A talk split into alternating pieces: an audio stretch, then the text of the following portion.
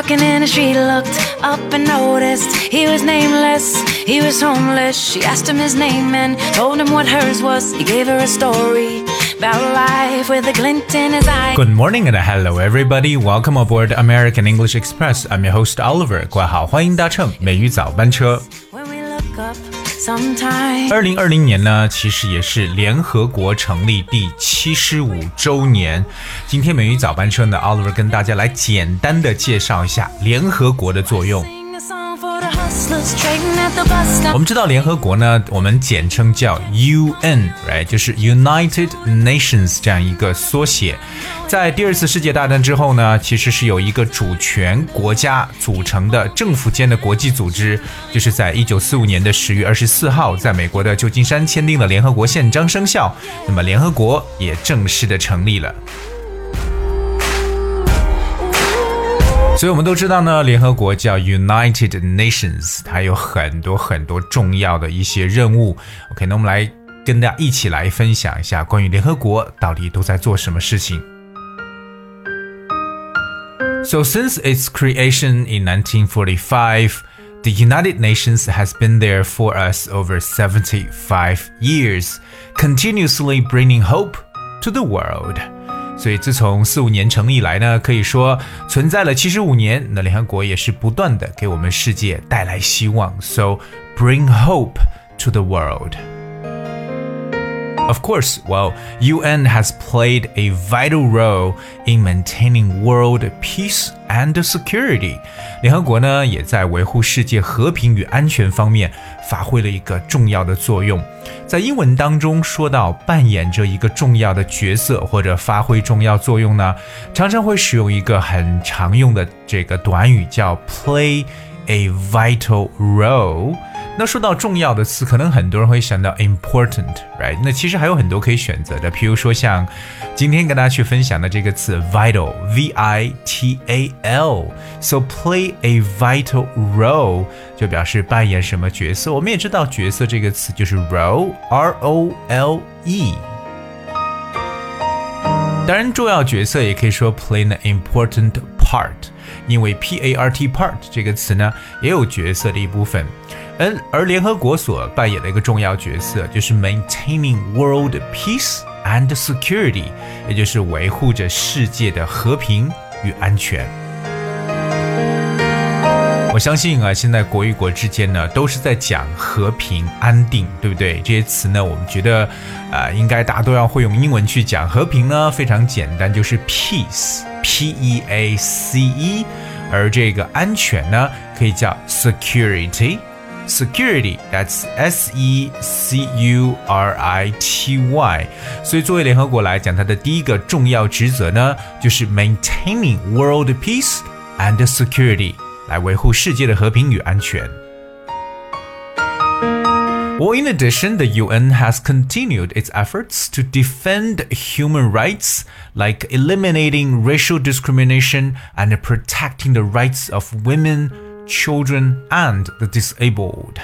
那除此以外呢，联合国继续致力于维护人权，那包括如何呢消除种族歧视，保护妇女、儿童和残障人士的权利。 我们说到这个维护或者捍卫这样的一个词呢，大家可以使用一下 defend，d e f e n d，defend，defend 本身呢就有防御的意思，我们可以把它翻成为捍卫的说法。而我们所说这种捍卫人权，就是 defend human right，OK？、所以记住这个 human rights，我们可以加上 s 变成复数形式，human rights 人权。除此以外呢，还有就是啊、e l i m i n a t i n g racial discrimination，也就是去消除种族歧视。说到消除这个动词，其实有很多可以选择。今天跟大家来讲述的这个呢，叫 eliminate。Eliminate, that's E L I M I N A T E. Eliminate. The word eliminate means like, or if you want eliminate something, it means like s- well, especially something that you do not want or need, you know, you just try to remove it or completely，就是完全把它给根除掉、去除掉，叫 eliminate。我们这边也给大家说到一个，就是说到种族歧视，叫 racial discrimination。 racial，that's R A C I A L，racial。那后面这个单词稍微长了一点，就是歧视的这个词 discrimination。Discrimination is D I S C R I M I N A T I O N. Discrimination 这个词也是来自于动词 discriminate，歧视变过来的名词形式。说到种族歧视呢，我们肯定要知道一下这个单词 race，r a c e。我相信各位对 race 的解释呢，可以根据不同的上下文有不同的一种诠释方法。But one of the definitions for the word race is one of the major groups which human beings can be divided into according to their physical features, such as the color of their skin。哎，这就是我们常说的。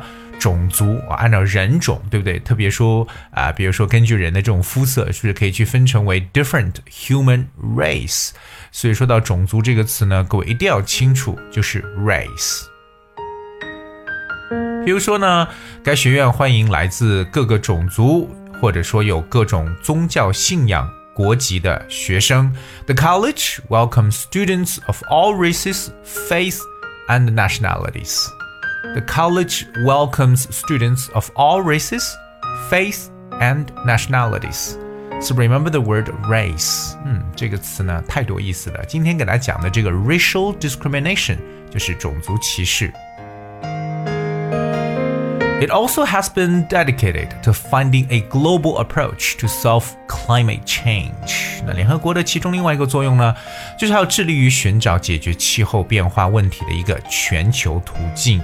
我们说到一个致力于做某事，叫做 be dedicated to something or to doing something。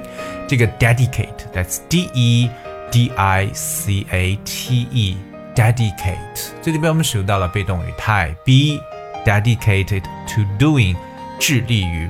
那么联合国呢，也是致力于一个 global approach，就是一个全球的一个解决方案，a global approach。 我们看到这个动词 approach，a p p r o a c h，它其实在很多程度上，除了表示靠近之外呢，做名词往往来表示一种方案、方法或者途径，就是 approach。那么，一个面临我们全球的一个重要的问题呢，就是 climate change，我们所说的气候变化。And under the current circumstance of the COVID 19 pandemic, international cooperation under UN coordination is even more important. 而那在当前的疫情情况下呢，联合国呢协调下的国际合作更加重要。所以说，疫情当下，我们更加要求的，或者说更加期待的，就是 international cooperation 国际合作。 那再次，大家也知道，我们对当前疫情的说法就是 COVID-19 pandemic。哎，pandemic，that's P-A-N-D-E-M-I-C。就是我们常说的一个传染性疾病的一层意思，and that is the word pandemic.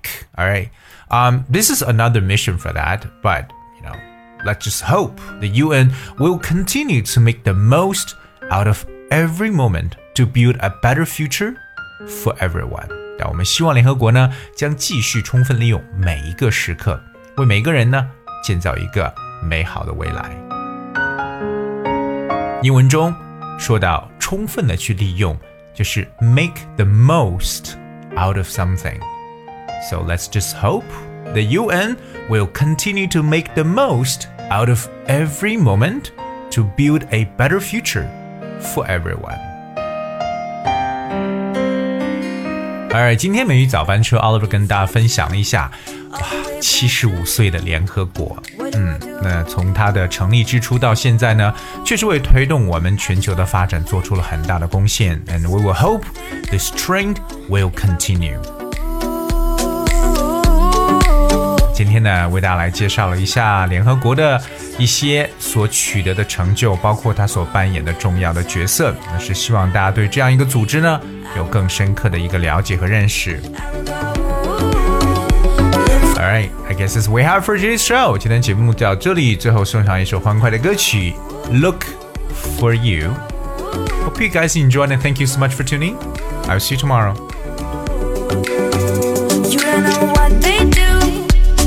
Just wanna get to you. What do you do?